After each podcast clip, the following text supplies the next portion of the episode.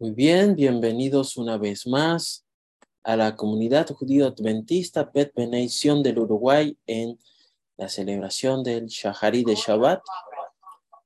Vamos a pasar a tener la derashá correspondiente y la lectura, ¿verdad? De parte de la, de la correspondiente a la parashá Shabua, parashá Shoftin, jueces.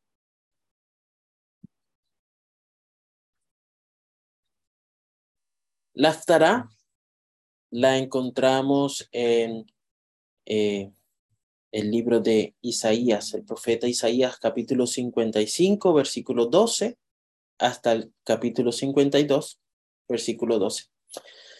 Esta es la cuarta de las siete lecturas de los profetas que se leen consecutivamente antes de Rosh Hashanah llamada Astarot de consuelo. Estas Astarot presagian la restauración del pueblo judío, la venida de la era mesiánica. Y en la lectura de esta semana, Hashem promete consolar personalmente a los judíos y restaurar la gloria de Sión, a pesar de su presente sufrimiento y exilio. Cuando comenzamos a leer los primeros textos de la Aftará en Isaías capítulo 51, 12 y 13, nos dice, soy yo, yo quien te consuela. ¿Quién eres tú que tienes miedo del hombre que muere, del hijo del hombre que es hecho como la hierba, y te has olvidado del Señor tu Hacedor, que se extendió los cielos y puso los cimientos de la tierra? Cuando nosotros leemos esta Aftara, eh, algunos sabios, ¿verdad? Comienzan notando allí eh, las primeras palabras que encontramos eh, en hebreo, ¿no? que es el pronombre anoji, ¿no? Y se refiere al Señor como el Salvador lleno de compasión que está muy relacionado precisamente a lo que acabamos de hablar en esta mañana, ¿no? Ser compasivo, ser manso, ser, ser empático, ¿no?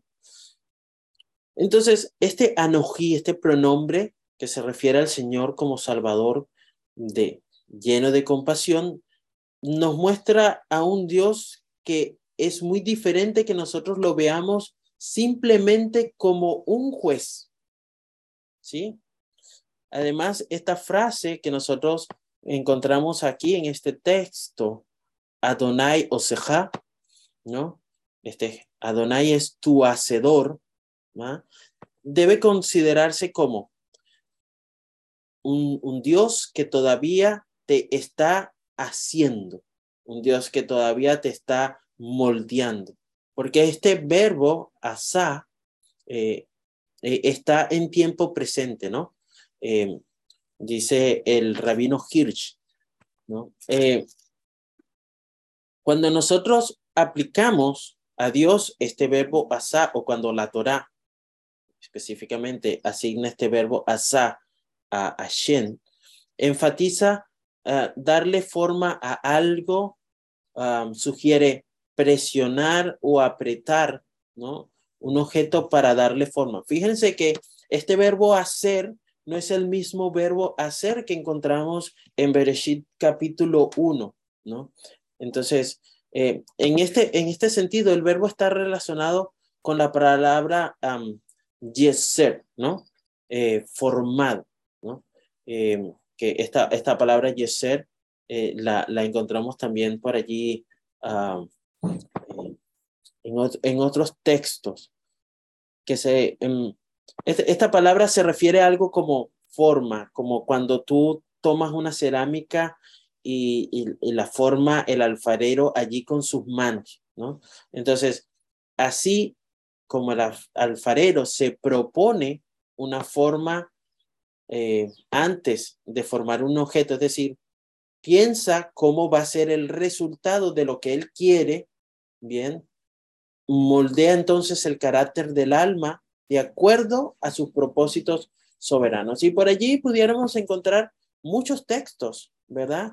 Que nos indican o nos hablan de esto. Por ejemplo, Bereshit capítulo 2, versículo 7, o Isaías 29, 16, o el capítulo 64, 8, o en Jeremías, o en Lamentaciones, o en la carta eh, que le escribió el rabino Shaul a los romanos. En fin, podemos tener allí muchas cosas importantes con respecto a esta palabra, ¿no? Pero recordemos entonces para iniciar nuestra derasha. Yo, yo soy el que os consuela, no hay otro. ¿Quién sois vosotros que teméis al hombre que muere, al hijo del hombre que se vuelve como la hierba? Y os olvidáis de Adonai vuestro hacedor, que extendió los cielos y puso las simientes de la tierra. Em, si entramos un poco en contexto para ese momento en el cual se está escribiendo esta tara, había un trauma en el pueblo de Israel por la destrucción del templo, por el exilio en Babilonia, pero Adonai está allí colocándose, ¿verdad?, en medio de ellos y está reafirmando, está volviendo a mostrarle a el pueblo de, de Israel de una forma enfática, mira, te amo, ¿no? Yo soy tu Señor, quien te establecerá firmemente. Di a los habitantes de Sión que son mi pueblo, ¿no? Esta, esta introducción que, que podemos ver aquí nos hablan, nos recuerdan nos hacen pensar en ese amor de Dios para con su pueblo.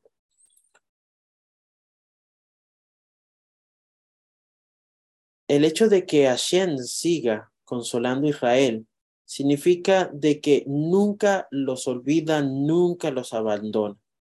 Yo, yo soy el que te consuela. Isaías muestra que el Señor es consciente de la situación de su pueblo. Él le dice, tú te has olvidado del Señor, tu Hacedor. ¿Y cuántas veces nosotros no hemos caído en el mismo problema? Sin embargo, el Señor sigue amando a su pueblo, recordándoles lo que ha hecho Él, lo que ha hecho Dios en el pasado por el pueblo, ¿no? Y entonces recordemos que acá Él le dice, eh, bueno, mira, eh, estoy hablando a ustedes, dice Isaías, ¿no? Acerca del regreso de ustedes como pueblo judío a Jerusalén después del exilio babilónico, ¿no? Ahí dice Aharit Hahayat, perdón, Aharit Yamin, ¿no? En el final de los días, ¿no? Cuando los judíos, ¿verdad? Verán directamente el regreso del Mashiach junto con ellos a la tierra de Jerusalén. Entonces, en estos versos que preceden a la Aftará de esta semana, los judíos habían desafiado a Hashem con las siguientes palabras, ¿no? Despierta, despierta, vístete de esplendor, oh brazo del Señor, despierta como en los días antiguos, como en las edades pasadas, fuiste tú quien secó el mar, ¿no? Y la respuesta que le da Hashem al pueblo de Israel allí es, eh, o, se hace ecos de sus palabras, ¿no? Hacia él. Dice, despierta, ¿no? También le dice, eh, le responde de la misma manera, despierta, despierta, Sión, vístete de esplendor, ponte tu ropa hermosa, oh ciudad santa de Jerusalén, ¿no? Y esta es la frase eh, que nosotros escuchamos muy, muy a menudo, ¿no? Del Lejadodi, ¿no? Que a menudo se canta, bueno, que cantamos siempre en el Kabbalah Shabbat, ¿no? Este, porque creemos que un día Shion se vestirá con ropa de celebración porque el Mashiach, ¿verdad? Finalmente habrá redimido a Israel.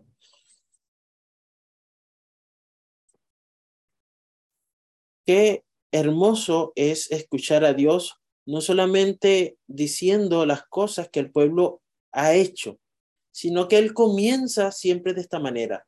porque yo soy el Señor vuestro Dios. Estoy leyendo Isaías 51, 15 y 16, para los que me siguen en la lectura. Porque yo soy el Señor vuestro Dios, que agita el mar y hace rugir sus olas. El Señor de los ejércitos es su nombre, ¿no? Adonai Sebaot. He puesto mis palabras en tu boca y te he ocultado a la sombra de mi mano, extendiendo los cielos y poniendo los cimientos de la tierra y diciendo a Sion, tú eres mi pueblo. Isaías 51, 17 continúa diciendo, Dios llama a Israel a levantarse, a volver a él y a cumplir su misión. Levántate, levántate, levántate, oh Jerusalén. O que cuando nosotros estamos leyendo esta parasha, nosotros podemos ver a Dios dando no solamente eh, estos mensajes de ánimo. Él comienza mm, presentándose como, yo soy el Todopoderoso, mira lo que he hecho por ti. Levántate de tu, de tu pecado, aléjate de allí, despierta, muévete, haz algo, ¿no? Y continúa luego siempre dando una maravillosa promesa al pueblo de Israel, ¿no? Y esta promesa que habla aquí en esta, en esta mañana que encontramos allí en Isaías 51, 22, tiene que ver con una promesa donde Hashem se muestra como el intercesor que va a defender su causa. Así dice tu soberano, el Señor tu Dios que defiende la causa de su pueblo. Mira, he quitado de tu mano, de tu mano el cáliz de la turbación no beberás más del cuenco de mi ira.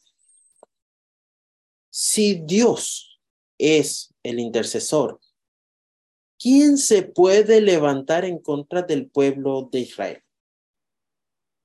Y allí cuando nosotros entonces comenzamos a leer y les comentaba eh, previamente que podíamos leer algunos textos de Jeremías, de lamentaciones, pero justo ahora quisiera leer uno de eh, la carta a los romanos por el rabino Shaul, capítulo 8, versículos 35 y 37. Dice este texto, ¿quién nos separará del amor de Yeshua? ¿Acaso las dificultades o la angustia o la persecución o el hambre o la desnudez o el peligro o la espada? Como está escrito, por tu causa nos matan todo el día. Somos considerados como ovejas para ser sacrificadas. No, en todo esto somos más que vencedores por medio de aquel que nos amó. Y la, las taranos continúa diciendo que Jerusalén sigue siendo una ciudad santa, pero continuará siendo una ciudad santa que ya no será amenazada por otras naciones le dice allí Adonai a, al pueblo de Israel, que se vista con todas sus hermosuras, con todas sus hermosas vestiduras. Le dice, oh Jerusalén, ciudad santa, porque los incircuncisos y aquellos que son impuros no entrarán más en ti. Y es interesante porque nosotros podemos ver que al principio se le permitía, o se, se les ha permitido entrar, ¿verdad? a todas las naciones para que vean, para que conozcan, para que este, perciban que Dios es Dios. Pero aquí le está diciendo, mira, ya esta ciudad será solamente para ti. Y tú te vas a alegrar de la protección que yo te daré. Y le dice, a todo esto, canta, prorrumpite en canto, mm, ruinas de Jerusalén. Y fíjense que cuando le habla, le habla a todo lo que ahora todavía no es. Le dice, mira, si estás ahorita en exilio, si estás destruido, si estás desmoronado, le dice, levántate, canta, porque el Señor ha consolado a su pueblo, ha redimido a Jerusalén, ¿no? Y reafirma cada día porque el Señor irá a dónde? Delante de ti. Y también dice la, la, la y el Dios de Israel será también tu retaguardia. Cuando nosotros leemos allí, ¿no? Le dice, em, se le sigue ah, hablando al pueblo judío y le dice, escucha con atención, tus centinelas alzan la voz, juntos gritan de júbilo. Y hay un texto allí que vamos a leerlo en dos versiones, ¿verdad? Para que podamos, Isaías 52.8. Isaías 52.8. Y esta versión dice, voz de tus centinelas, alzan la voz, juntos dan voces de júbilo. Cuando el Señor vuelve a Sión, lo verán con sus mismos ojos. ¿Sí? Hay otra eh, versiones que dicen escuchar con atención. Tus centinelas alzan la voz. Juntos gritan de júbilo, porque ojo a ojo ven el regreso del Señor a Sión. Y esta frase ¿no? Que está en otras versiones donde dice ojo a ojo. Bien, la palabra en hebreo es allin beallin, indica que, o pudiera interpretarse, o se ha interpretado de la siguiente manera, que los miembros del pueblo de Dios, el pueblo judío, mirará al Señor directamente a los ojos. En aquel día que está por venir, será quitado el velo. Y, y ya, bueno, allí nosotros podemos ver allí o semejar o comparar este texto con Primera de Corintios 13, 12, donde dice, en aquel día venidero el velo será quitado y ya no veremos a través de un espejo en enigmas, sino panín el panín, ¿no? Allí esa, esa frase, cara a cara. Por lo tanto, Hashem predice cuándo se romperá este hechizo de esta desesperación. Y entonces les anima a cantar, prorrumpir en cantos, aquellos lugares desolados de Jerusalén, porque el Señor ha consolado a su pueblo, ha redimido a su Jerusalén.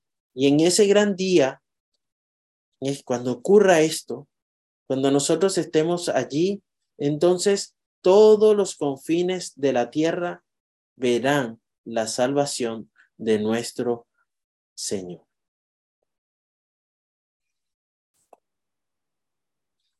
La Aftará termina con la promesa, ¿verdad? De que así como el Señor estuvo con los judíos durante su cautiverio en Egipto, y que lo sacó de la y, que después de haberlos sacado de la esclavitud con su brazo extendido, nuevamente, en un futuro no muy lejano, será restaurados victoriosamente nuevamente en Sion. ¿Sí? Allí 51.3. 51.3. Voy a leer también dos, dos textos. Mm, el mismo texto en dos versiones. Ciertamente el Señor consolará a Sion, consolará todas las soledades, cambiará su desierto en paraíso y su soledad como el huerto del Señor. Se hallará en ella alegría y gozo, alabanza y voz de cantar. Porque el Señor consolará a Sión, consolará todas sus ruinas y hará de su desierto como Edén, y su desierto como el jardín del Señor. Se encontrará en ella gozo y alegría, acción de gracias y la voz del canto. El Señor, ¿verdad? Cuando se dice Adonai o Seja, todavía nos está haciendo um, ¿no? Esa palabra. Porque nuestra ligera tribulación momentánea que nos prepara para un eterno peso de gloria más allá de toda comparación. Recordemos que nuestra meta es entender de que este mundo de lejos está ser nuestro hogar definitivo. Por lo cual vamos a poder, necesitamos entender que seremos afligidos por penalidades mientras moramos aquí, mientras estamos en este exilio, ¿sí? ¿No?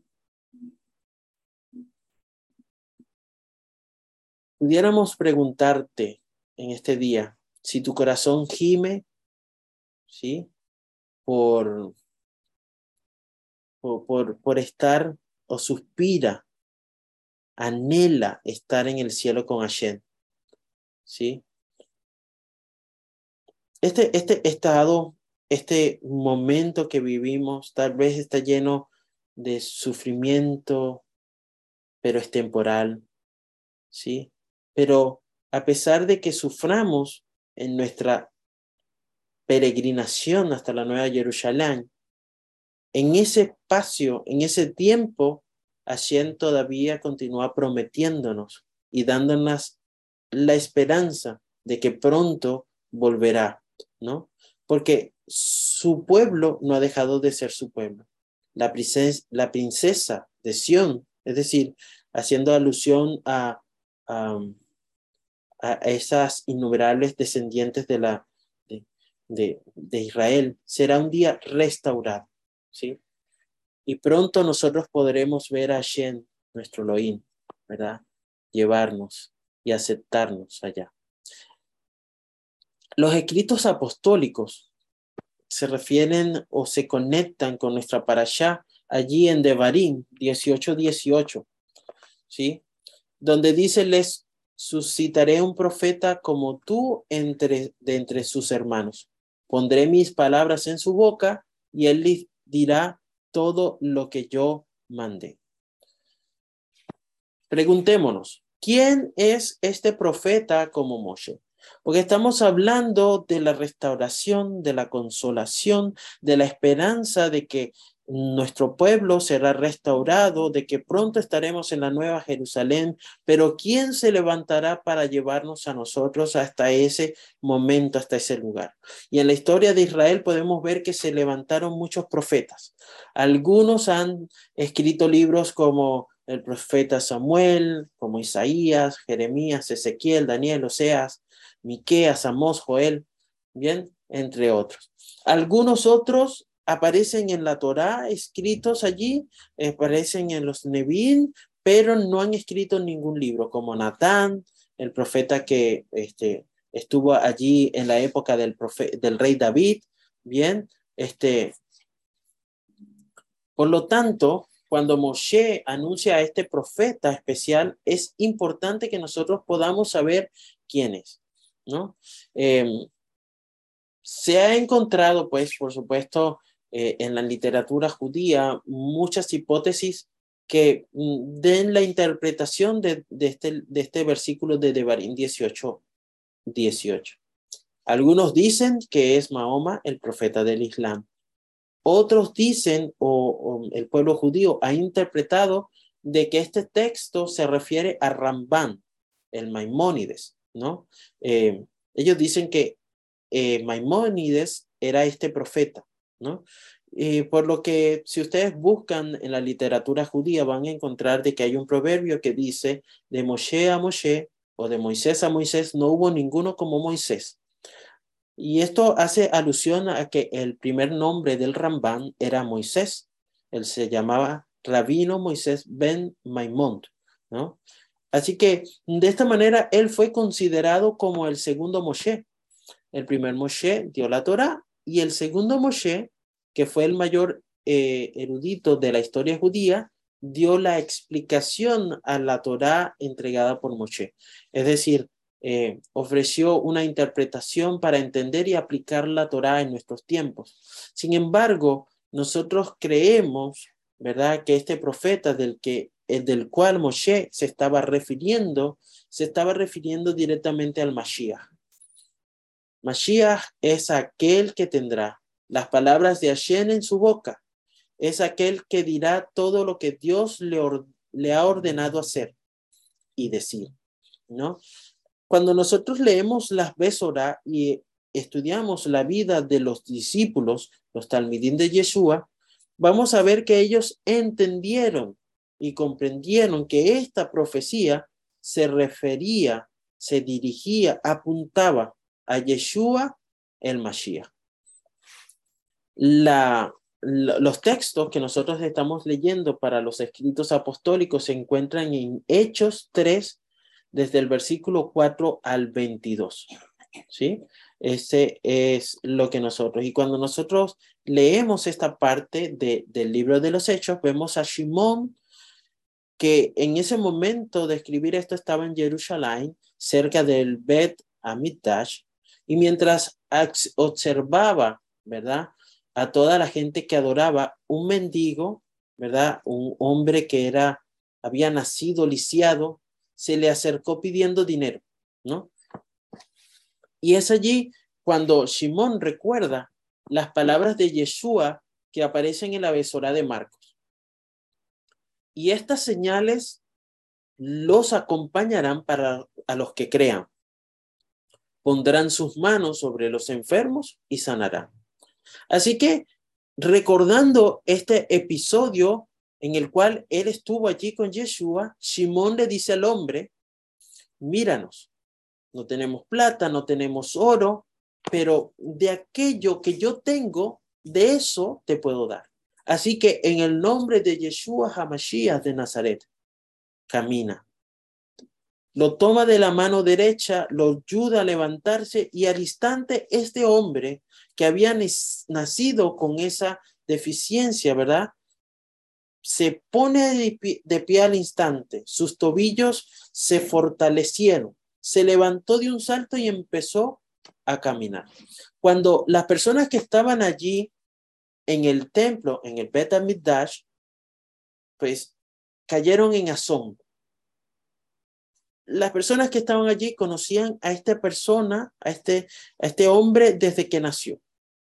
Estaban seguros, podían asegurar de que ese hombre no podía ponerse de pie, no podía correr, no podía saltar. Por eso el texto en, en, este libro de Hechos dice que ellos se llenaron de asombro, de maravilla, ¿no? Y este era el momento en que Simón esperaba, ¿sí? Y aprovechó ese, ese, ese impulso y se dirige a la multitud. Pero ¿de qué manera lo hace? Primero comienza dándole toda la gloria a Yeshua diciendo, ¿no? Hechos 3:16. Por la fe en el nombre de Yeshua, este hombre que veis y conocéis se hizo fuerte. Es el nombre de Yeshua y la fe que viene a través de él lo que le ha dado esta completa curación, como todos podéis ver. Y luego vamos a recordar cómo resume este, la historia completa de Yeshua en pocas palabras. En el versículo 17 le dice eh, lo siguiente. Vamos a leer allí Hechos 3.17. Hechos.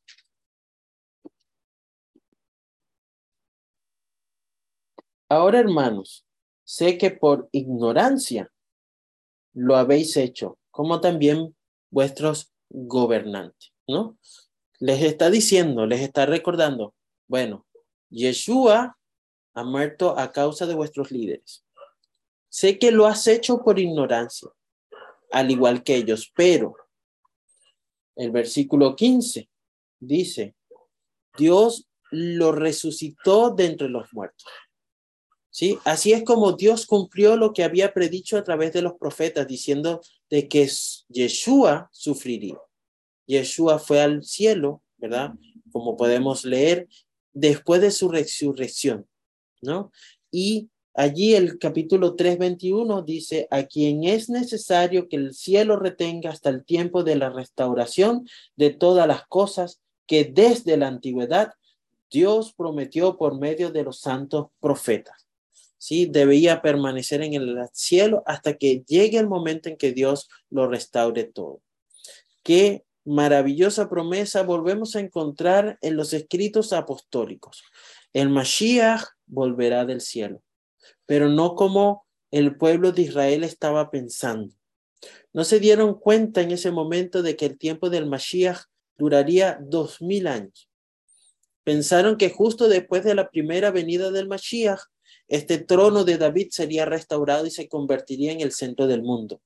Pero según la profecía, nos dice que eso no es ahora, sino que solo después de un largo tiempo que se llama en el Talmud los dos mil años del Mashiach, entonces Simón recuerda al pueblo de Israel la profecía de nuestra parasha. Vamos a leer el libro de Hechos capítulo 3 versículo 22. Y dice, porque Moshe dijo, el Señor tu Dios, ¿verdad? Os levantará de entre vuestros hermanos un profeta como yo, y a él oiréis en todo lo que diga.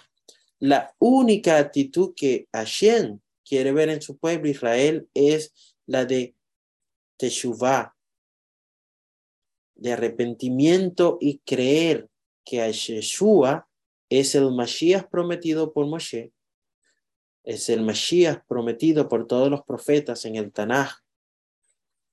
Y nuestra misión es que podamos continuar orando por el pueblo judío para que Dios pueda mostrarles en su mente y en su corazón, que los ayude a reconocer que Yeshua es el profeta anunciado por Moshe.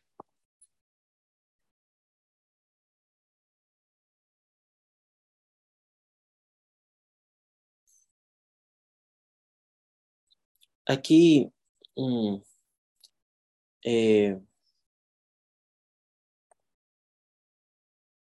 eh, en, en, los escritos judíos, en la, tradición judía, en Sebahim 19a, nos cuenta que mm, hubo un rey persa llamado Yusgader. Este rey persa emitió un decreto prohibiendo la recitación diaria del Shema para que no se olvidara del todo. Los sabios lo insertaron en las, en las oraciones de la Kedusha. El sabio talmúdico Raf Ashi eh, mm, rezó por la abolición de este decreto, ¿sí? Y milagrosamente, dice el, el aquí eh, el Sebajín 19a, dice que un, por, por un milagro, un cocodrilo apareció en la habitación del rey y se lo tragó a plena luz del día. Y de esta manera, este decreto fue anulado. Así que la recitación del Shema fue restablecida y eliminada de la Kedushá del Chaharí y sin embargo, como medida de recordar este milagro, se dejó en la Kedushá de Musaf, este, ya que de otro modo no se recitaría el Shema durante la oración. Sin embargo, tampoco se menciona en la amidad de Musaf de Rojo Desh, o porque suele ser un día de, entre semana en el que la asistencia a la oración pública no es tan numerosa y no habría tanta publicidad del milagro. Eso es solo con respecto al Shema. Y nosotros podemos ver que se recita el Shema dos veces al día, de manera de que se pueda reconocer a Dios como creador, como proveedor, como sustentador. Se nos recita en este Shema, se nos dice, lo hablarás a tus hijos, lo meditarás de día, de noche, este lo pondrás por señal sobre tu frente, sobre tus brazos, este, ¿sí? nosotros como Keilah de Yeshua estamos llamados también a mostrar un recordatorio que nos permita identificar, ¿verdad? A ese profeta que Moshe en su momento, ¿verdad? Nos dijo que vendría. De manera de que todos podamos participar de la promesa de que algún día, en un momento no muy lejano, nosotros podamos entrar en la nueva Jerusalén. Que Hashem les bendiga y les guarden esta mañana, que tengan un Shabbat Shalom. Nos vemos la próxima semana.